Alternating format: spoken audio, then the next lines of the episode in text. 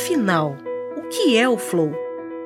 Inicialmente, podemos dizer que é o estado alterado de consciência, no qual o indivíduo, durante a execução de uma atividade, está imerso em um sentimento de foco hiperenergizante, envolvimento total e prazer em fazê-la.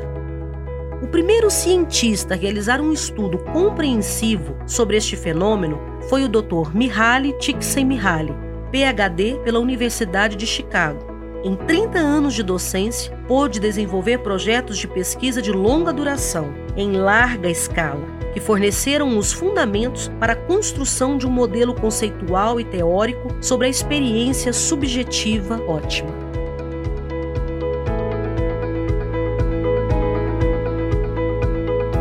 Em seu livro Flow e Psicologia Positiva, professor Helder Camei, mestre em Psicologia Social e do Trabalho pela Universidade de São Paulo, explica que o fundamento da experiência de flow está nas atividades que realizamos por motivações intrínsecas, as mesmas que levam as crianças a brincar e muitos artistas plásticos a pintar ou esculpir por horas e horas a fio, sem expectativa de qualquer recompensa. É o agir pelo prazer de agir.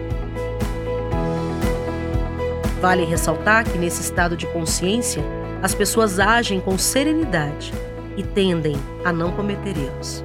A pesquisa do Dr. Mihaly mostrou que quando as pessoas investem grandes somas de dinheiro na compra de bens de luxo, elas são significativamente menos felizes do que quando executam uma atividade gratuita ou barata que conduz ao flow como praticar um esporte ou caminhar por prazer.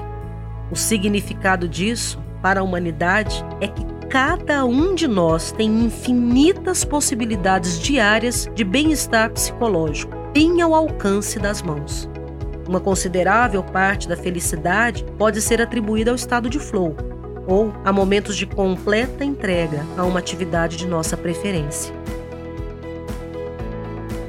A razão destas descobertas é muito simples. Uma mente distraída normalmente cai em um padrão, associado a preocupações com problemas cotidianos, que geram ansiedades e fixações, quase sempre injustificados.